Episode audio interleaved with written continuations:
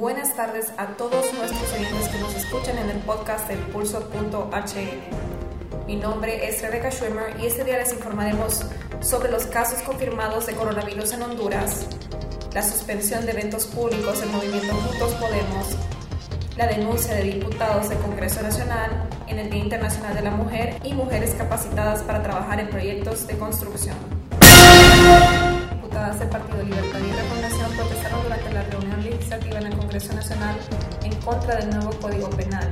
Fuerzas de seguridad llegaron para detener la protesta pacífica y Berta Zúñiga Cáceres, hija de Berta Cáceres, denunció que elementos de la seguridad las reprimieron. En un comunicado, la bancada de Libertad y Refundación se pronunció en contra de la redacción del Código Penal, que disminuye las penas de los delitos sexuales y violencia contra la mujer. Esto fue lo que dijo la diputada Berta Zúñiga Cáceres. Desaprobamos la actual redacción del Código Penal en lo referido a los derechos de las mujeres, específicamente a lo relacionado a los delitos sexuales y violencia contra las mujeres, cuyas penas no solo bajan en al código anterior, sino que los delitos pasan a ser conmutables en la mayoría de los casos. Asimismo, nos mostramos en desacuerdo con la eliminación del delito de la violencia intrafamiliar por maltrato familiar, siendo este ocasional o habitual, lo que va en contra de las convenciones internacionales de la mujer firmadas por el Estado de Honduras que reconoce la violencia contra las mujeres como un continuo, sistemático y permanente. Pese a que nuestra constitución señala que Honduras es un país laico, sigue existiendo una fuerte injerencia de las iglesias relacionada con derechos sexuales y reproductivos de las mujeres, siendo el único país de América Latina donde están prohibidas las píldoras de anticoncepción de emergencia PAE y la guía de educación sexual.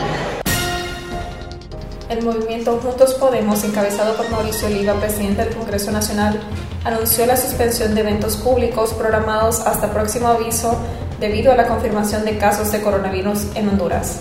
Por medio de un comunicado, instruyeron a los comités municipales y locales que estas actividades políticas serán suspendidas. Además, expresaron que apoyarán al plan de gobierno para contener la propagación y mitigar los impactos que podría causar este virus.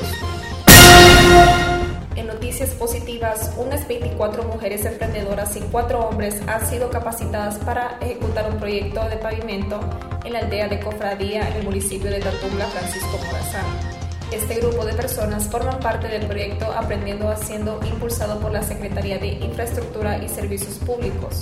Las mujeres trabajaron en la pavimentación con concreto hidráulico que tenía un costo de 2 millones de lempiras que beneficiará dicho proyecto a 2.500 personas.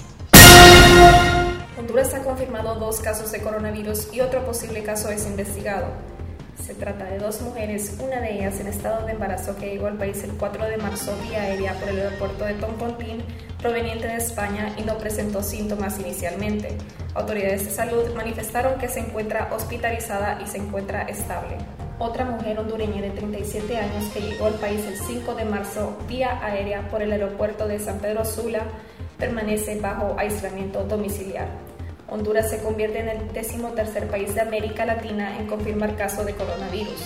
Este miércoles la Organización Mundial de la Salud declaró el coronavirus como una pandemia. Esto fue el resumen de actualidad del Pulso HN. Soy Rebecca Schwimmer y puede ingresar a su navegador y visitarnos en la página elpulso.hn y en las redes sociales búsquenos como el Pulso HN. Hasta la próxima.